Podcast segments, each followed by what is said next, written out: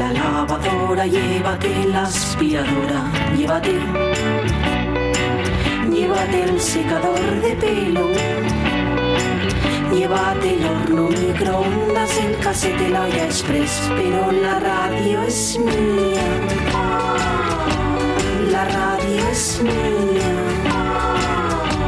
la radio es mía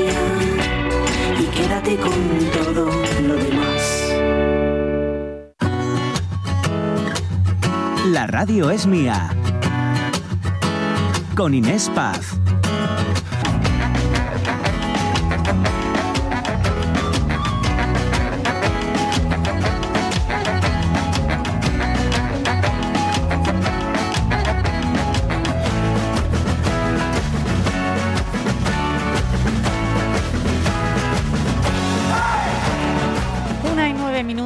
La radio es mía, la radio es suya en esta nuestra última hora y no por ello menos intensa que las anteriores, ¿eh? porque es verdad que estamos intensitos hoy con la actualidad, con los dichosos Pélez. Les invito a que visiten ese mapa interactivo que están elaborando varias asociaciones aquí en, Asturias, ¿no? Eh, pueden ver, lo pueden ver ese mapa en muchos lugares y en redes sociales en la cuenta de Surfistas Vigilantes, que hace un, un ratito hablábamos con su fundadora, fundadora.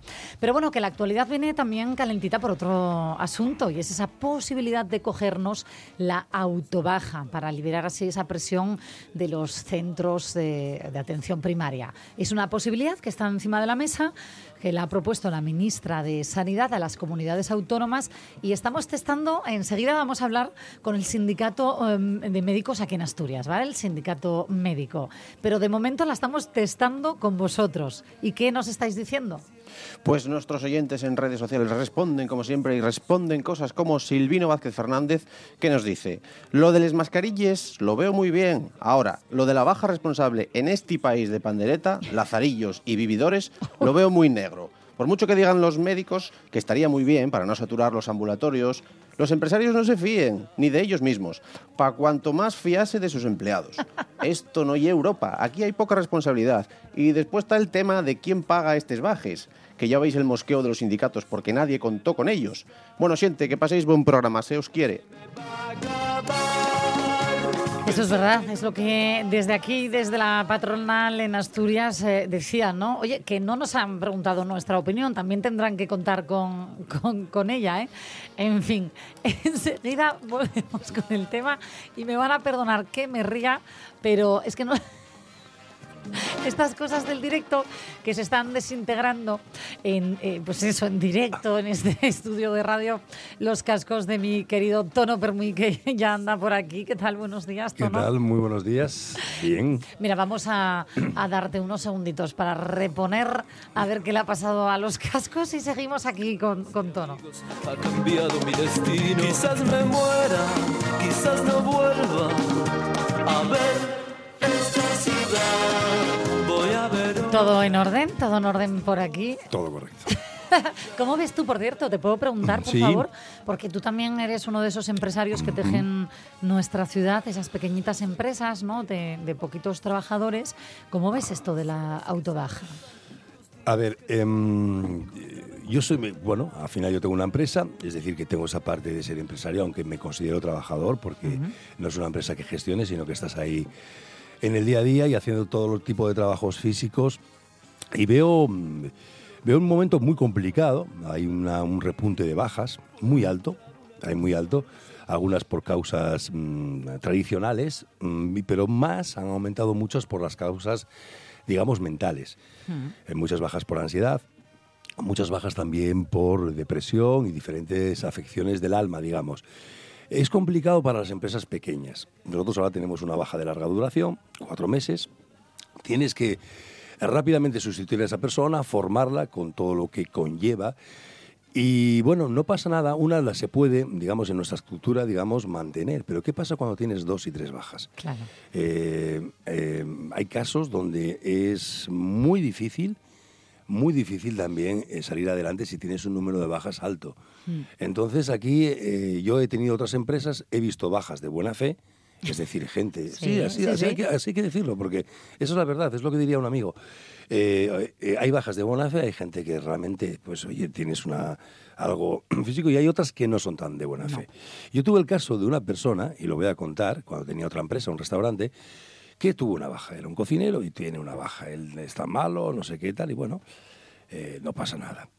Eh, eh, a la siguiente semana me dice alguien, oye, vi a este amigo, este- No. a esta persona que trabaja contigo en una discoteca, en un after, en un after, un sábado. Bueno, vale, te quedas un poco mosqueado, te, ¿no? te- te choca y te cabrea. Pero luego lo curioso y lo simpático y lo cómico es que un día lo veo por la calle y él iba caminando normal y cuando me ve se pone así como con la mano, la mano así como chiquito en la calzada, como que está malo. Y yo, oye, ¿pero qué estás haciendo? No, es que me duele aquí y tal.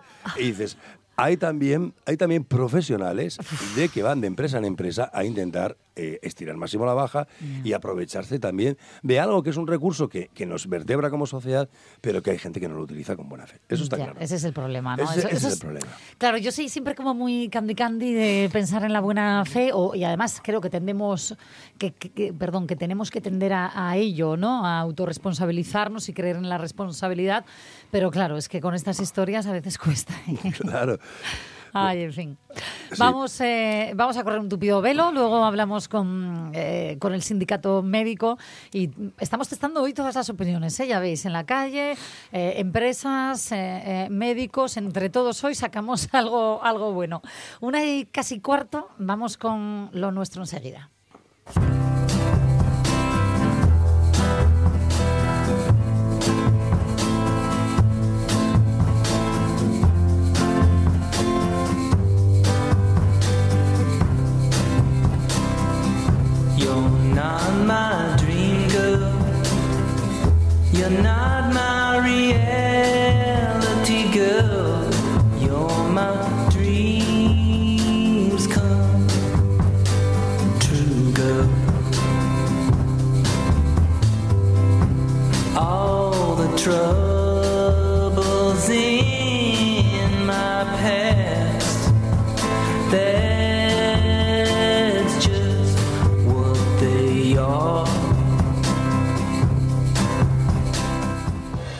Maravilla de música también la que siempre nos eh, propones, ¿no? Como escenario en el que hablar de literatura, sobre todo, que hablamos. Sí, este es bastante. Cas McCombs, un artista californiano que la verdad es que en cada disco va cambiando el sonido. Hace country, hace folk rock, hace psicodelia. Es, eh, y esta canción es una, una maravilla, con un vídeo muy, muy bonito. Dreams come through, los, los sueños se hacen realidad. Eh, sería la traducción y es una canción que va en creciendo, es, es una maravilla. Y creo que es apropiado para lo que vamos a hablar también porque porque también la, la novela de la que hablamos habla de sueños, de sueños rotos, bueno, de muchas cosas relacionadas con, con eh, lo que deseamos y lo que al final podemos obtener o no. que no siempre ¿no? Eh, va tan equilibrado. Van a- eh, esas Claro. expectativas a veces no sé si es que son demasiado altas, si es que lo de tener expectativas en general nos daña. ¿Tú qué crees con esto de las Yo expectativas? creo que con el paso del tiempo vas bajando las expectativas. Uy, Me di- sí. Cumplir años dices tú, bueno, va a ser que lo de dar la vuelta al mundo y vivir un mes en, en 20 países va a ser ya más complicado, ¿no? Voy a ir a uno, ¿no? Y si tal. Bueno, el pasar el tiempo también es ver tus, tus límites a veces. ¿no? Eh, tú compruebas que hay cosas que va a ser difícil que puedas hacer y Claro. hay que convivir con ello. Eh, también hay que tener esa tolerancia a, a sueños que, que tuviste. Hay gente que los mantiene muy vivos y, Mm. y olé, y, y brindamos por ellos. Gente que dice, no, no, eh, yo esto lo, lo quiero hacer, cualquier cosa, incluso quiero aprender a montar a caballo. Sí. Siempre fue mi ilusión. O, o gente que saca el carnet de moto con 60 años, porque siempre fue su ilusión. A mí eso me fascina, Sí. ¿eh? El- el- realmente yo creo que la perseverancia, siempre se me queda a mí esta frase, la perseverancia diferencia los sueños de los caprichos, ¿no? Y si realmente es un sueño, oye, ¿por qué no? No tiene caducidad, ¿no? Bueno, Claro. siempre, si quieres aprender, yo que sea. Es que no se me ocurre nada. Bueno, pero hay, hay- hay cosas, hombre, pues están las los, los límites eh, de, de tu físico, Sí. pueden ser, eh, pero muchos límites son realmente son mentales, ¿no? Es como, hay, un- hay como ah, algo que dices, bueno, yo a partir, tengo 50 años, no puedo aprender a tocar el bajo. ¿Por qué no? ¿Por qué no? A lo mejor es más difícil formar una banda, pero si te hace ilusión tocar el violín, el bajo, la guitarra, cualquier edad es buena para aprender algo. Aquí conocimos y llevamos con la novela un- la historia ¿no? de un hombre que tenía, no me acuerdo, pero juraría que setenta y pico años, Parkinson, y aprendió a tocar la, la gaita con un profe maravilloso que estaba aquí con nosotros dándome una clase magistral y, y tremendo. ¿eh? En fin, vamos con esa... Sería mejor la pandereta, ¿no? Igual. Ay, por favor, me estás, me estás poniendo en un compromiso. Reconozco que no me quiero reír, pero me estoy riendo. Bueno, es, es un instrumento. Pero mira, es que vamos a reírnos. Es, es humor negro que llamarían, pero ahora no tengas cara y habla tú o que hable alguien, por favor. Bueno, vamos a hablar de lo nuestro, Vale. vamos a irnos a la novela. Eh, pero fíjate, los límites están aquí en nuestras cabezas, no en que mm, eh, los tendría en teoría que tener. Así que bravo, ole por este hombre. Eh, la novela, la novela con la que nos vas a sorprender. Pues hoy. hoy vamos a hablar de, de La muñeca de Aida Sandoval, que mm, el domingo en Toma 3, en un Poetry Slam, ¿qué es el Poetry Slam? Yo creo que ya lo contamos alguna vez. Es poesía interpretada, interpretada eh, de una manera un poco actoral, es decir, tú tienes mm, tres minutos para decir una poesía. Si lo dices de memoria mejor, puntúa más, el público puntúa. Eh, y eh, puedes utilizar tus manos, tu interpretación actoral para llegar más, para llegar más, eh, crear más sentimiento, digamos, Qué chulo. eh, con, con esto. Lo no hacemos- tiene que ser una poesía tuya. tiene que ser tuya, es Ah, obligatorio. eh, sí. Tiene que ser creación vale. propia. Tienes Bien. tres minutos máximo eh, y mm, no puedes utilizar, digamos, ningún acompañamiento. Por ejemplo, una pandereta no puedes utilizarla. No, una gaita tampoco. La gaita ¿no? tampoco. Pero sí puedes hacer, mover las manos y realmente hay mucha gente que lo hace casi de una manera mm, Teatral. muy teatral, eh, casi como los- el, el primer teatro, ¿no? Moviendo mucho las manos, mirando, moviéndose para con el cuerpo también interpretar. Las, las palabras dicen mucho, pero el cuerpo, el, el lenguaje gestual también puede ayudar. Y el poetry va, va, va de esto. Oye, ¿a qué hora es los domingos? es a las 6 de la tarde este domingo en Toma 3, Qué el. Poetry Slam. Y hoy, y la, Fijón. y la escritora invitada es Aida Sandoval, que acaba de escribir un libro que se llama La Muñeca, que es, eh, en Toma también presentamos su anterior eh, Es su libro. tercera novela ya, Es su ¿no? tercera novela, todas en difácil. El anterior era Animadas Hambrientas. Hay elementos de conexión entre una y otra. Y esto recoge algo tan, tan interesante como una escalera de vecinos. Uy, es decir, da una, una- da Es- juego. Esto da mucho juego, Da ¿no? juego. En, en España. Da juego, porque ya mm, yo creo que fue en, el, en los años 40 la historia de una escalera de, de Buero Vallejo y hablaba también de, de un montón de vecinos. Y luego hay un cómic que yo recuerdo también que se llama eh, Escalera de Vecinos de Pons, editado por eh, El Víbora, eh, que era mm, cogiéndolo de Buero Vallejo, pero con personajes un poco más, digamos, más al límite. Había una prostituta, había un anarquista, había gente como, como muy dispar. Y Aida eh, Sandoval sitúa la acción en un edificio en la playa, eh, que cerca de la playa de Gijón. O sea, no, no dando mm, por lo que describe, ella es gijonesa y, y ahí confluyen pues un montón de personajes muy interesantes. Hay una, una la que la limpiadora, que al final la limpiadora es la que la que articula las conversaciones con diferentes con diferentes personajes. Hay un tipo solitario también, un poco inquietante, que prefiere relacionarse con mujeres artificiales que con mujeres de verdad por las malas experiencias que tienen. Hay una chica mulata, pero mulata de padre cubano y madre española, que es un personaje muy interesante también, que trabaja en un café y pierde el empleo. Entonces son las interacciones que se dan entre todos estos personajes. eh, con una prosa bastante ágil, bastante rápida, Ai- Aida escribe bien, crea muy buenos, muy buenos diálogos y situaciones y, y bueno, pues es una... Sí, por Sí, favor. sí, sí, sí. no, no, que te estaba diciendo que me maravilla, ¿no? Ese universo diferente de personajes que confluyen en un mismo edificio. Y como la vida misma. Sí, además hay ilusiones y hay decepciones también. Pues hay una, una mujer también que, que tenía una relación de pareja estupenda, pero de repente pues su chico dice, decide ir a Perú a trabajar y desaparece, ¿no? Entonces ella se queda con esa sensación de, de- también de vacío y también de, de pérdida y le cuesta mucho reconstruir su, su vida. Hay un personaje también de, de un, de un padre que cuida a un padre tardío, que cu- cuida a un crío con una discapacidad, que también confluyen y tienen conversaciones. Entonces, ahí es una serie de personajes, un poco una representación de lo que es eh, nuestra sociedad, con historias muy alegres, historias no tan alegres. Y bueno, yo creo que tenemos a Aida, ¿no? Vamos a saludarla, sí, a la autora de esta novela, La Muñeca, Aida Sandoval. Muy buenos días.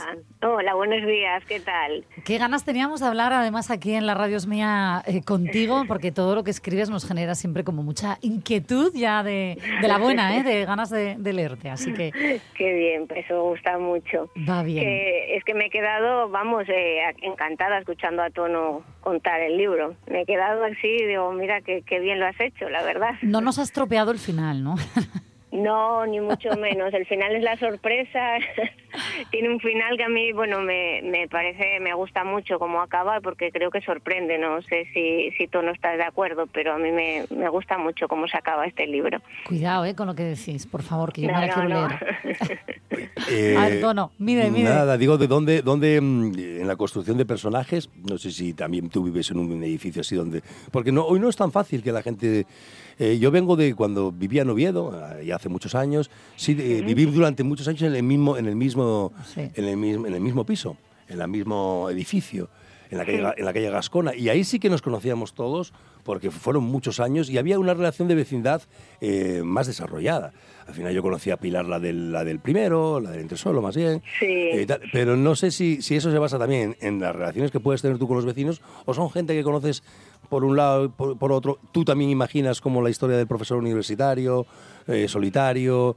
Eh, ¿cómo, ¿Cómo es la configuración, la construcción de esos personajes? Yo la verdad que siempre, cuando estaba haciendo esta novela, siempre pensaba en unos ed- edificios de estos que hay en el paseo, aquí en Gijón, en el paseo del muro, de estos tan altos, tan altos, que digo que es imposible que la gente se conozca. Probablemente conoces al vecino y sepas quién es, pero mm, luego eh, yo creo que en estos edificios siempre caemos en... En, en pensar, o sea, no nos conocemos de verdad, ¿no? La- eh, dormimos pared con pared, pero no nos conocemos y siempre creemos eh, que es el primer engaño, que al vecino le va mejor que a nosotros, que, que es más feliz.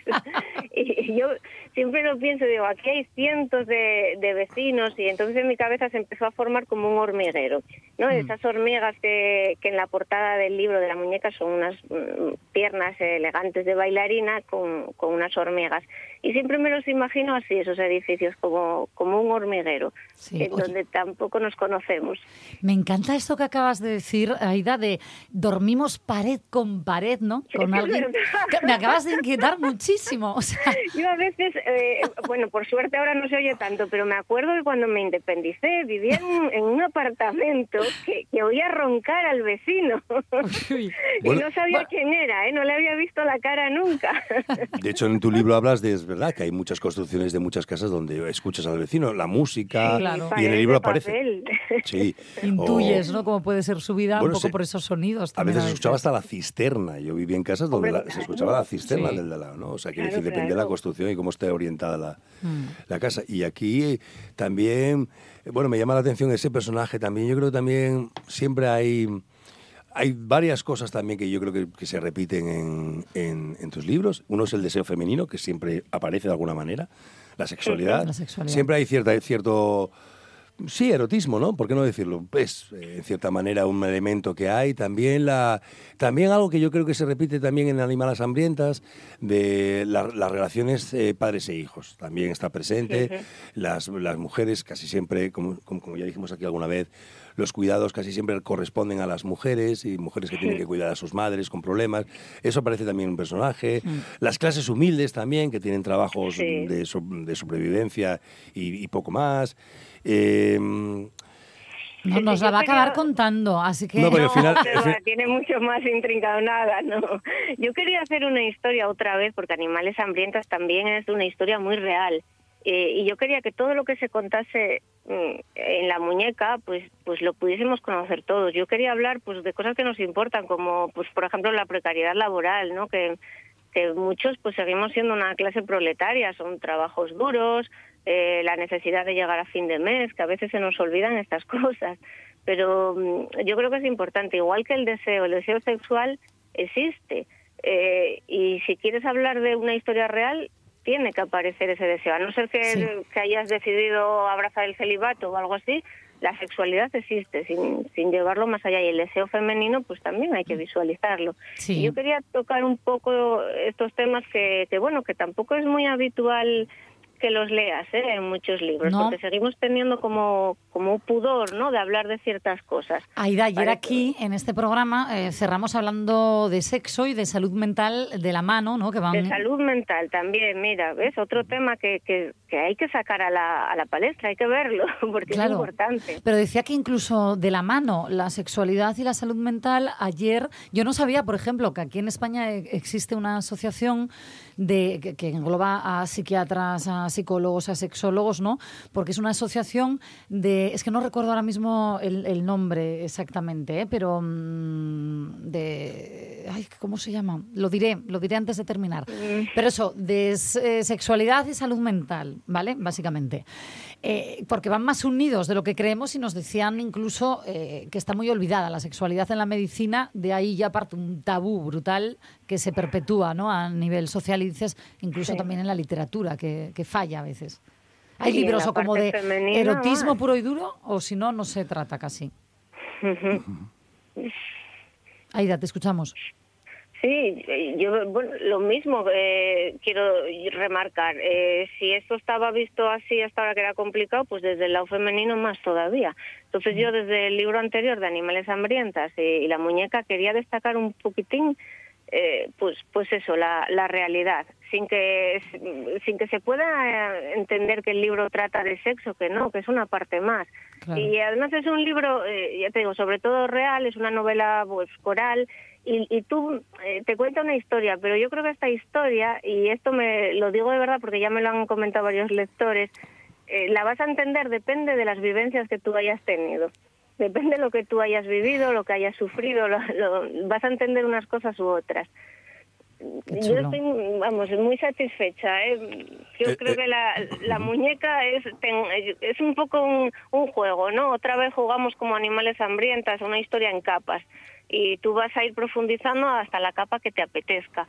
Y, y ya engaña un poco, porque el título suena como a una solo, ¿no? A singular, a femenino, y no, no, no es real. Igual que las piernas de la bailarina, que parecen delicadas, frágiles, y una bailarina de, una fuerza descomunal. Que también, también está, aparece la, esa fatalidad, ¿no? Una, una bailarina que tiene una lesión y ya no puede, no puede hacer para lo que había estado preparada y para lo que se había formado Claro. y de repente su vida da un giro y tiene que empezar a trabajar sin, sin pues bueno, con muy poca formación y Yo tiene lo pienso muchas veces, digo, es, eh, es todas estas personas que dedican su vida desde jóvenes pues al deporte de, de alta, ¿sabes? De, bueno, que entrenan desde pequeños, sea para futbolistas o para ballet, digo, madre, como les pase algo, es que su vida, Sí, mm, total cual.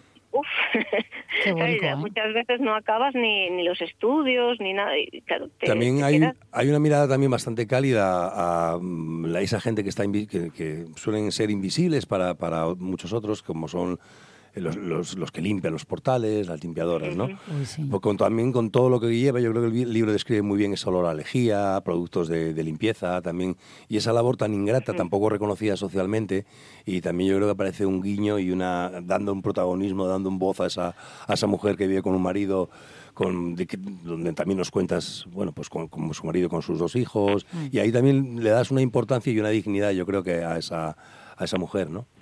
Yo creo que la tiene, de hecho creo que tiene un peso muy muy fuerte ese personaje, porque a través de él conocemos a los demás.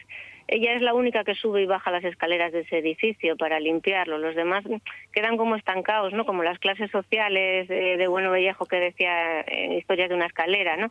Eh, yo, yo estoy arriba, no bajo, pero ella sube y baja, sube y baja y, se siente enjaulada, frustrada, tiene una vida que, bueno, que no era la que deseaba, como hablabais antes de, pues, de las expectativas, ¿no? de las ilusiones.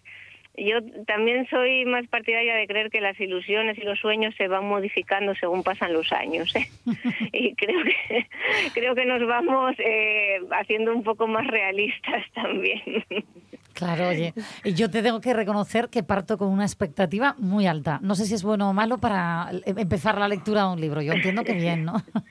Yo creo que cuando compras un libro y, y decides invertir el dinero en él y, y tu tiempo que vas a leerlo, tienes que tener una expectativa muy alta, si no, no te merece la pena, ¿no? Es como cuando te compras unos zapatos buenos, ostras, es porque crees que los vas a usar y los vas a disfrutar mucho. Entonces yo creo que haces bien, ¿eh? Y solemos acertar, solemos acertar. Pues nuestra recomendación, gracias a, a Tono Permuy, La Muñeca, la tercera y última novela de Aida Sandoval. Que el domingo, recordamos, ¿eh? que El domingo a la- será la estrella invitada. Será un poco más tarde, el Poetry Slam empieza a las 6, pues Aida yo creo que será hacia las 7 y cuarto aproximadamente, porque es cuando ya los poetas, digamos, es al final, digamos, es el premio, la guinda de un Mira día tú. de Sí, sí, poesía. pero me han puesto el listón muy alto, ¿eh? Después de todos ellos hablo yo. Bueno, es verdad, muy ¿eh? alto. Responsabilidad, pero yo, mira, yo me quedo con hacerlo todo. Vas al Toma 3, que es un lugar en el que uno siempre se siente como en casa. Eh, Cierto. el, ¿Cómo se llama? ¿El Poetry Land? Poetry Slam. Ah, Poetry Slam. eh, y luego Aida Sandoval. Y echas ahí la tarde. ¿Qué más se le puede pedir a la vida? Nada más. Un chocolatín ahí, ya Eso. estamos, un cafetín. Hombre, pues que lo ponéis bien. se le puede pedir lo que queráis. Gracias, Aida, por tu tiempo. Muchas Enhorabuena. gracias a vosotros. Hasta luego. Y gracias a, a Tono. vale, por favor. nada, muy brevemente digo lo que hay esta semana también, porque Por hoy favor. tenemos algo también muy interesante, que es una, una reunión de gente del mundo del folk. Estará Ruma Barbero de Felpeyu y hoy a las 9 de la noche son siete músicos absolutamente en acústico haciendo canciones irlandesas, asturianas, celtas y va a ser algo que fue un poco medio improvisado, pero hoy a las 9 de la noche hay un plan que es escuchar música folk de estos, de estos países unidos por, por, por nuestra cultura celta, con un montón de gente interesante del mundo del folk. Y mañana también tenemos un showcase. ¿Qué es un showcase? Es una entrevista, concierto que hacemos con el grupo que se llama Querida Margot, que ganó el premio Ciudad Oviedo de rock en, esta edición. Y charlaremos con ellos también a partir de las, hoy es a las nueve, a partir de mañana de las nueve y media, jueves. Querida Margot hablarán de su disco que acaban de sacar eh, muy recientemente y hablaremos y escucharemos su música. Bueno, pues planazos a doquier ya en el toma 3. Gracias, Tono, a trabajar un poquito, ¿no? Mm. Que decíamos, el empresario, pero trabajador también. Como si no estuviera trabajando. Gracias por Pues nos vemos la próxima semana. Un beso grande. sexo ni drogas, ni rock and roll. No solo nos queda cantar, si no nos van a matar. Levántate y lucha, hora de pelear.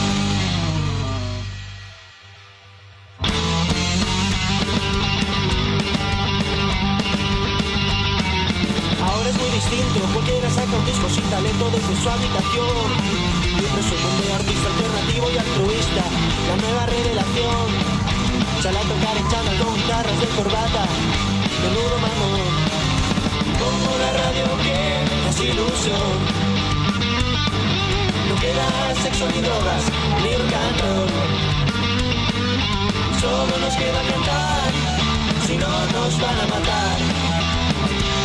Levántate y lucha, hora de pelear. Pongo la radio que es ilusión. No queda sexo ni drogas, ni rock and roll. Solo nos queda cantar, si no nos van a matar. Levántate y lucha, hora de pelear.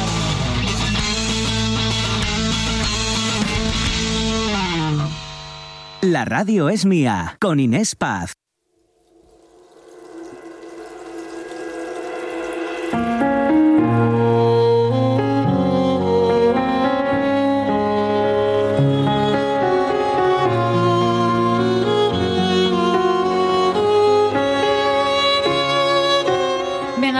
Volvemos a nuestro tema del día. Eh, está en la mesa, iba a decir en la mesa de trabajo, no, de momento en la, en la de debate. Una de las propuestas del, del Ministerio de Sanidad, de la ministra a las comunidades autónomas, en el último Consejo Interterritorial de Salud del, del pasado lunes, y que se centró en esa posibilidad de, de que los trabajadores podamos autojustificar las bajas ¿no? Eh, cuando no superen los tres días. Bueno, es una medida que ya se utiliza en otros países de Europa y que aquí en España se usó durante la pandemia para evitar ¿no? el colapso de la atención primaria, que vuelve a estar colapsada por tantas gripes, tanto COVID, tanta gripe A. ¿no? Entonces, bueno, parece un buen momento para iniciar al menos el debate. Hemos escuchado muchas opiniones, hemos hablado, oído hablar mucho de la picaresca, es lo que en general piensan nuestros oyentes, mm, prácticamente todos, ¿no? Mm, Que mucha gente le echaría cara, diría, ay, que me duele un dedo, que hoy me quedo en casa, autobaja. Bueno, pero nos interesa mucho saber qué piensan los propios médicos. Vamos a hablar con Diego Pidal Meana, que es el delegado de atención primaria del SIMPA, del Sindicato Médico de Asturias. Diego, ¿qué tal? Buenos días. Hola Inés, buenos días. Mira, vamos a empezar por lo primero. ¿En qué consistiría la autobaja? ¿Es así de fácil de me duele un dedo, me quedo en casa? Vamos a ver, el procedimiento todavía está por determinar por parte del Ministerio, ¿eh? pero bueno, yo creo que sería similar, pienso, al procedimiento que tienen en Portugal, ¿eh? que desde mayo del 23 tienen un procedimiento que se llama autodeclaración de enfermedad, ¿eh? que tú puedes justificar hasta un máximo de seis días al año, bien por vía telefónica o bien por un documento que te bajarías por Internet. ¿Eh? de la seguridad social. Eh, yo creo que irían por ahí los tiros, aunque todavía no tenemos claro cómo va a ser el procedimiento. Pues sí parece claro que habría que fijar un máximo de días, ¿no? Que no es Sí, todas sí. las semanas me autopongo de baja tres días. No, yo por ejemplo, por poner algún ejemplo, ¿eh? en Portugal tienen un máximo de seis días al año, en Bélgica tres días al año, en el, Re- en el Reino Unido seis días al año. Está claro que había que establecer unos, unos plazos eh, máximos, claro, de, de días. ¿Estáis a favor? ¿Aliviaría esta presión burocrática que tenéis en los centros de salud? Sí, sí, claro, claro que lo aliviaría, porque vamos a ver, el, todo radica en que hay poco personal en atención primaria y las plantillas no están al 100%. Ya, ya estructuralmente, no digamos esta temporada que los médicos también se, ha- se han puesto de baja porque oye, muchas veces se han contagiado, como es lógico. Entonces, lo, lo que nosotros queremos es dedicar el tiempo médico a atender patología médica, a hacer domicilios y a ver a los pacientes que lo necesitan. Esta medida que sim- simplemente muchas veces es un, trame- un trámite burocrático porque el paciente te dice que bueno que él más o menos se arreglaría eh, porque bueno no es un cuadro grave y que él controla de otras veces pero bueno pero que necesita la baja para la empresa y está más agobiado en conseguir es- este justificante que en una asistencia médica como tal con lo cual eh, aliviaría pues un porcentaje de, de- de cuadros leves y lo que lo que comento utilizaríamos ese tiempo para ver a otros pacientes Claro. que es lo que necesitamos Estamos hablando de cuadros leves, es decir, eh, me puedo coger esa autobaja si tengo una gripe, si tengo tal, pero no para eh, otro tipo de enfermedades o no Es que, hay vamos a ver, en- en discriminación. no- es que en principio no está definido. Por Claro. ejemplo, hay países europeos que es para cuadros respiratorios leves, como por ejemplo es el caso de Francia. Lo tienen estipulado. Claro, tendríamos que matizarlo con el Ministerio. Habría que matizar para qué patologías eh, y por cuánto periodo, si es una cosa que va a ser momentánea o va a ser para seguir. Yo personalmente pienso que sería interesante que fuera para seguir. Oye, porque los médicos de familia nos fiamos de nuestros pacientes.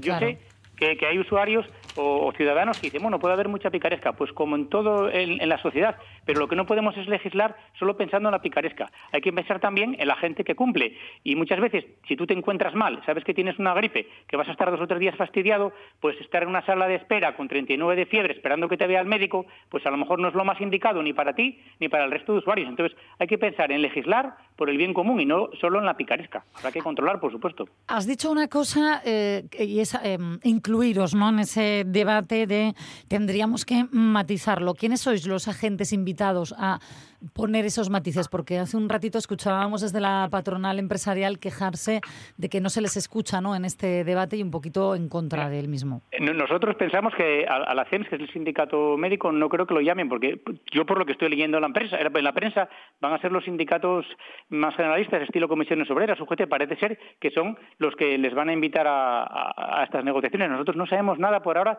si nos van a invitar, si no nos van a invitar, no tenemos ni idea. Deberíais bueno, estar- que, que por lo menos nos escucharan. Claro. ¿Por qué? Porque nosotros somos los que damos eh, la atención sanitaria, conocemos de primera mano los problemas y podríamos aportar soluciones que yo creo que serían en beneficio de todos. Porque los médicos de primaria, lo primero que velamos es por nuestros pacientes. Son de nuestro cupo, los conocemos desde hace muchos años y queremos lo mejor para ellos. Entonces, nos gustaría que se nos escuchara. Otra cosa es que lo hagan.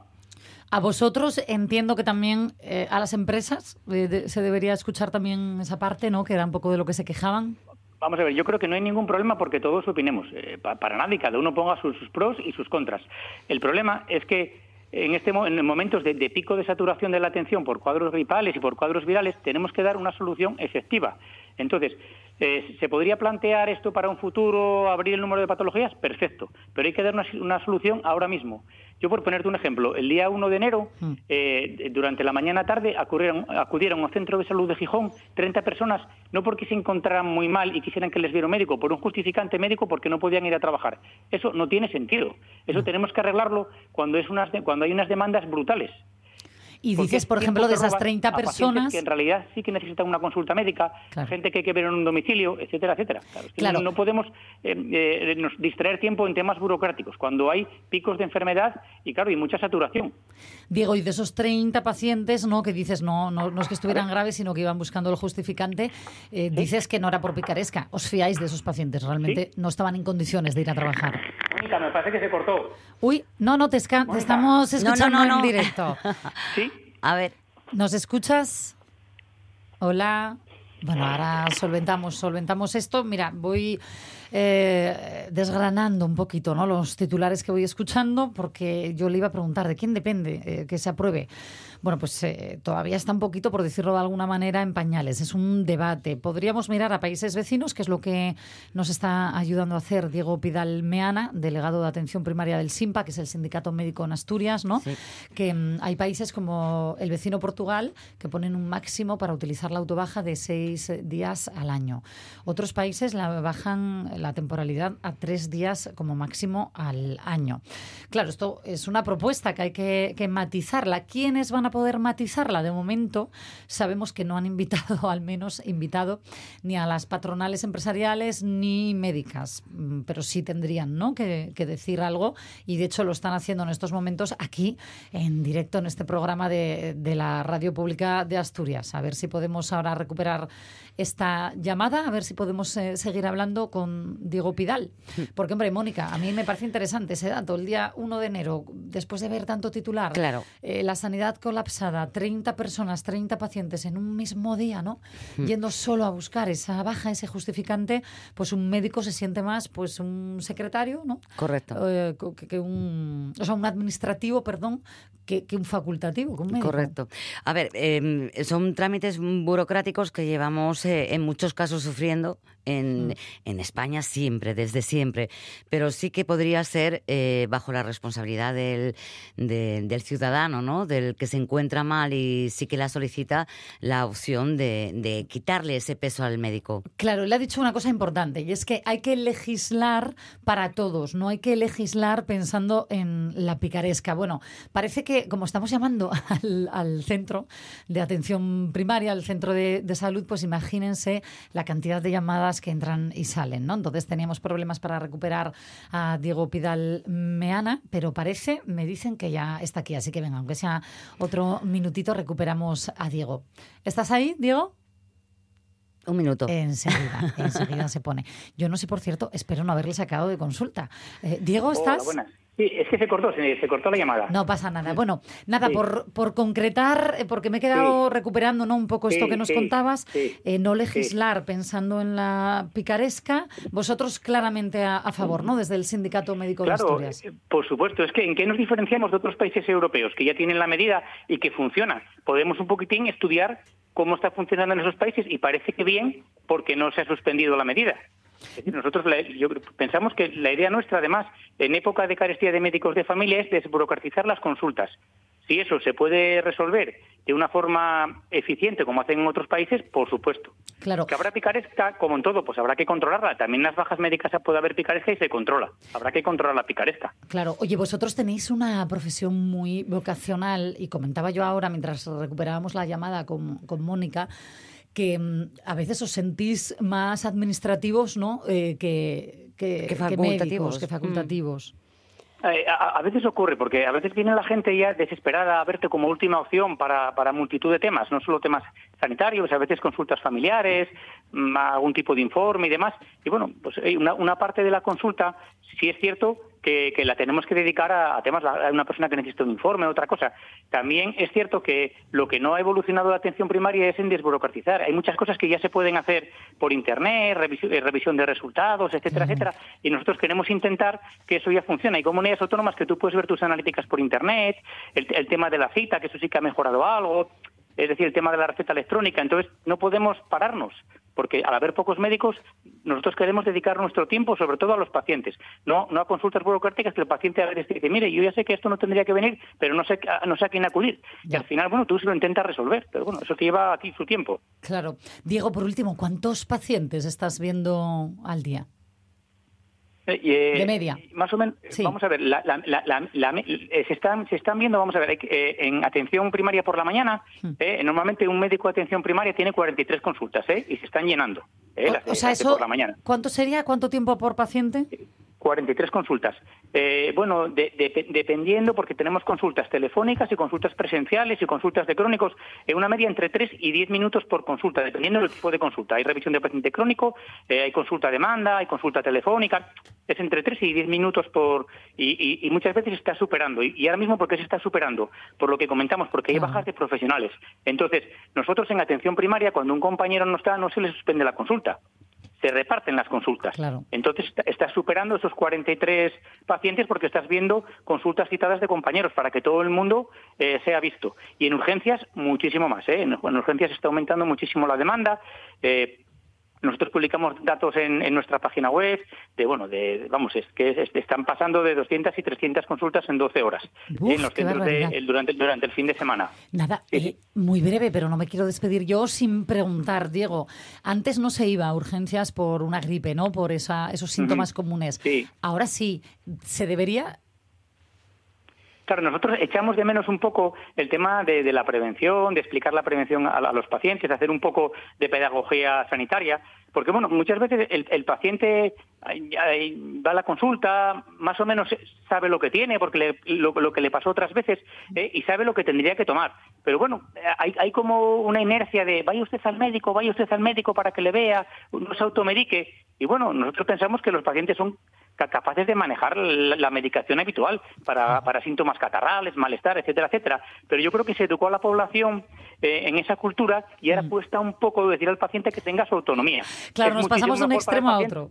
Claro, de otro. Entonces, para el paciente es mejor porque le ahorra tiempo. Oye, mira, bueno, yo más o menos sé lo que tengo y si empeoro, pues entonces claro que voy a ver al médico. Pero bueno, sabemos que en época de gripe, dos o tres días, con malestar, fiebre y tal, es lo normal y hay que tomarse los antitérmicos. Eso lo sabe todo el mundo. Pero sí que es cierto que la gente a veces tiene esa inercia eh, de toda la vida, de no, no, es que yo prefiero que el médico me vea, bueno, para que me diga lo que tengo, que me aconseje lo que tengo que tomar, y al final a veces es un poquito de decepción, porque dicen, bueno, si esto ya me lo sabía yo, la verdad que, que vengo casi como para nada, ¿no? Otra cosa son los pacientes que empeoran, ¿eh? O que se agravan, que, si, sube la fiebre, tal, tienen que venir a consultar. Pero bueno, un poquito, ¿sabe dónde no pasa esto? En los pueblos. En los pueblos la gente se automedica porque le queda el médico lejos y están acostumbrados a toda la es que no tienen otra. en la ciudad claro, tienen otra cultura de, bueno, oye, yo, eh, como me queda un médico lejos, pues oye, yo si me lo arreglo yo mismo, pues nada, no voy. Pero aquí sí que en la ciudad es cierto que que bueno, que además eh, desde muy pequeñito vas a la revisión de niños sanos, estás acostumbrado a ir al médico, tienes mucha confianza.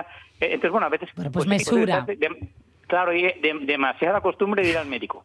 y yo creo que bueno que eso es lo que tendríamos que ir con el tiempo entre todos, entre, bueno pues entre el SESPA, los médicos, las asociaciones de vecinos, etcétera, etcétera. Oye, pues ir cambiando un poco esa tendencia. Ir al médico, oye, pues cuando haga falta, por supuesto. Y nos lo dice el, un, médico, ¿eh? que quede claro. Gracias, Diego Pidal, delegado de atención primaria del SIMPA, el Sindicato Médico de Asturias. Un, beso. Un placer. Gracias. Chao. Veremos a ver en qué queda lo de la autobaja. Seguiremos pendientes a ver de, esto aquí en, Asturias. Seguimos aquí en la radio es mía que vamos a hablar ahora de otro tema, ay, candente también, ¿eh? Menuda bronca vecinal ahí.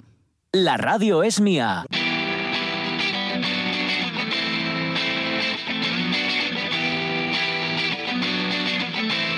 Igual me he pasado con lo de bronca vecinal, pero malestar y descontento me consta, me consta, me consta que sí.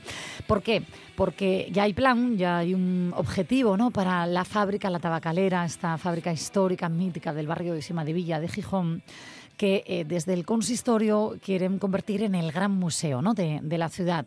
Eh, lo leímos todos en, prensa tabacalera, acogerá actos y exposiciones antes de que empiecen las obras para convertirla en museo, esas obras que empezarían a finales de, año, de 2024. Bueno, pues decía yo, mm, sí que parece que hay apoyo por parte de los negocios, pero un rechazo total de las asociaciones vecinales. Saludamos a Sergio Álvarez, presidente de la Asociación de Vecinos Gigia, de Cima de Villa. Sergio, buenos días. Buenos días, Inés. Uy, ya qué seriedad, ¿no? Eh, malestar rotundo, entiendo. No, bueno, tanto como rotundo y bronca tampoco. Nosotros, No, bronca eh, me eh, pasé, me llevamos- pasé yo. Eso Llevamos seguro. trabajando muchos años y la verdad Sí. es que tenemos una actitud siempre bastante positiva de las Mm. cosas y sobre todo constructiva, ¿no? Eh, llevamos trabajando, pues ya te digo, pues desde el 2016 eh, en planes participativos en torno al edificio y en torno al barrio y lo que, lo que, lo que hicimos los vecinos junto con, con otras plataformas culturales como la plataforma de Tabacalera fue ni más ni menos que aportar y, y- y construir eh, eh, un modelo, ¿no? Un modelo cultural para el barrio y para la ciudad de Gijón. ¿no? ¿Cómo era vuestro modelo? fue el ¿Cu- cu- aporte. ¿Cuál era la propuesta? A ver, ¿qué albergaría? Sí, bueno, a ver, sobre todo la propuesta, eh, bueno, hubo, hubo varios planes participativos, porque no se entienden un poco las propuestas y no se explican los planes, que eran un poco paralelos a la vez que transversales, ¿no? Digamos que no se puede hablar del edificio si no se habla del barrio de Cimavilla, incluso de la ciudad de Gijón, ¿no? Si no Sí. se habla de sus problemas y de las necesidades que tienen, es un poco el edificio eh, quedaría un poco pues pues fuera de, de- de ese contexto no hay que con- contextualizarlo siempre en, en su entorno y, y dónde está no eso, eso es fundamental para, para para entenderlo no y, y, bueno pues la propuesta sobre todo bueno hubo varios procesos participativos en los que participaron los, los propios vecinos de, de Cimavilla eh, ese proceso participativo pues tenía como tres grandes bloques, ¿no? Pues un poco las necesidades del bar, lo que se quiere para el edificio y luego, bueno, pues un poco ya más guiado de, de las propuestas que tenía el ayuntamiento, ¿no? Sobre todo, pues eh, eh, sale a relucir las necesidades del barrio, que los hemos enumerados en un montón de veces, que son el tema de movilidad, el tema de accesibilidad, la falta de servicios, la falta de un transporte público, la falta de un, de- de un consultorio médico, la lejanía que tiene tanto como su centro de atención primaria como su instituto de, sec- de secundaria. Permíteme, por favor, que nos detengamos aquí, Sergio, para que la Sí. gente lo pueda entender. Estamos hablando de una población, sobre todo mayor, ¿no? En el barrio de Cima de Villa. Entonces, una persona que tiene que acudar- acudir al médico de atención primaria desde Cima de Villa, ¿hasta dónde tiene que ir? tendría que ir hasta Puerta de la Villa, que está aproximadamente pues a un kilómetro y algo de lo que es encima Villa. Claro, eso para Todo una persona ten- mayor, eh, uf, Claro, teniendo Cuesta, en cuenta la, la- la fisionomía del barrio, no la accesibilidad que tiene, que son todo cuestas, aceras estrechas y demás, y que además no existe un transporte público que te lleve ahí. O sea, tú el, el transporte público que cojas, que puedas, no, no te acerca ninguno al Puerto de la Villa, porque cuando ya bajas a por el transporte público prácticamente estás en el centro de Gijón, en Puerto de la Villa, entonces ya no te merece la pena. Lo mismo ocurre con los chavales del Instituto de Educación Secundaria. Su, su instituto es el, el Instituto Jovellanos, que está como a dos kilómetros aproximadamente de lo que es el barrio, y tampoco existe un transporte público que te acerque, ¿no? Entonces, bueno, con todas esas dificultades que tiene del día a día, esas necesidades, pues lógicamente la gente del barrio lo que demanda en Tabacalera son esos servicios de los que carece, ¿no? Eso es fundamental, ¿no? De, de- de entender, ¿no? Eh, pero también iba mucho más allá. El proceso participativo a la vez también se hacía, bueno, existía un proceso participativo europeo que se llamaba Second Chance, que es la segunda oportunidad a edificios, a edificios que, que habían sido utilizados para otras cosas, como el caso de Tabacalera, eh, a nivel de España, el edificio que, se, que estaba dentro de ese plan, el de Tabacalera de Gijón, y era pues un poco pues un proceso participativo. Todo ello Europa siempre iba bajo el paraguas de la participación, tanto vecinal como de colectivos culturales y demás de la ciudad, y se elaboró un plan no de, de- que lo que se elaboró un plan que lo presenta el, ayunt- el propio ayuntamiento ¿eh? O sea, se elaboró un plan con la oficina de, de asuntos europeos de- del ayuntamiento de Gijón en el cual pues bueno pues se da una serie de directrices y sobre todo pues se ve resumiéndolo porque es muy complejo ¿eh? resumiéndolo se diría que que el, que el, que el edificio de Tabacalera no solamente eh, se tiene que ver y proyectar como un atractivo turístico cultural, o sea, de la cultura, no como algo atractivo turístico, sino también como una, un motor de generador de- de generador de empleo, ¿no? Y de crear pues un eje cultural no solamente en lo que es el propio edificio, sino un eje cultural que sería el propio barrio y la propia ciudad de Gijón y crear vínculos y, y destinados sobre todo que fuesen mucho más allá de generar empleo de la propia de los propios profesionales de la cultura, ¿no? Pues, generarse más empleo, más- mucho más allá de ello. Acabas de Y- hablar de uso turístico. Déjame detenerme aquí, que nos quedan muy poquitos minutos para despedirnos, Sergio. Desde que Sí. se anunció que el edificio de la autoridad portuaria albergaría un hotel cinco estrellas, eh, la denuncia ¿no? de cada vez más pisos turísticos encima de Villa, en un barrio tan, tan, tan pues eso, nuestro, ¿no? con tanta historia, y ahora no el, el uso como el gran museo de la ciudad en Tabacalera, Claro. ¿sentís que se pierde el barrio, que se pierde la identidad Claro. de encima de Villa? Sí, esa es la conclusión ¿no? que se llega con todo esto. ¿no? La conclusión y el final es que al final todo lo que se hace en Villa es con un fin turístico. Es decir, desde los propios pisos que cada vez van destinados más al turismo y se está expulsando a la población, Todas las, inversiones que se hacen en el barrio son con fines turísticos. La propia Casa Paquet, que es una casa que está aquí en, encima Villa, es la Info Gijón, no da ningún servicio al barrio. Se recupera el refugio histórico también con fines turísticos. Se habla de cambiar tres planes para poder hacer un hotel de cinco estrellas y la propia tabacalera, al fin y al cabo, acaba siendo un atractivo turístico, ¿no? Entonces, el problema es ese, ¿no? El problema es que encima Villa no solamente puede verse con sus usos turísticos, sino hay que, hay que crear un turismo sostenible y, y pasa por por muchos ejes. ¿no? Si realmente eh, eh, Tabacalera, que es lo, que estamos entrando ahí, es un punto más de inflexión de todo lo que genera el, todo lo que se está generando en el barrio. Eh, permíteme la ignorancia y, nada, que es que antes de despedirnos, ¿hay vuelta atrás o esto ya es sí o sí? Es decir, bueno, pues realmente pues no lo sabemos hay vuelta atrás, no, porque vueltas atrás hubo muchas veces y vueltas atrás y vueltas a todos lados. Ni siquiera sabemos cuando se va a desarrollar y si hay dinero para hacerlo. O sea, eso básicamente es lo que están proponiendo. Entonces, bueno, eh, eso nunca se sabe, ¿no? Eh, yo recuerdo en los, en, los procesos participativos la gente cada vez hablaba más de la polivalencia de las salas, ¿no? De, los espacios, ¿no? Y no estaría nada mal que los espacios, al fin y al cabo, acaban, acaban siendo polivalentes y que se le puedan dar varios usos, incluso, ¿por qué no? Si está equivocado el uso que se le da ahora, poder dar marcha atrás y poder darle otros, ¿no? Que no sea nunca definitivo. Y, y como decías, ¿no? A lo mejor un uso polivalente, oye, que, es grande la fábrica, ¿eh? ¿no? Que puede contener un poquito de esto y un poquito del otro y a gusto a todos. Yo qué sé, bueno. En fin, gracias eh, por darle voz a esto, ánimo y hablaremos más del barrio, si te parece, porque a mí me da mucha pena que, solo quede encima de Villa, que es historia de todos, yo como gijonesa, ¿no? Que, ay, todos tenemos historias encima de Villa.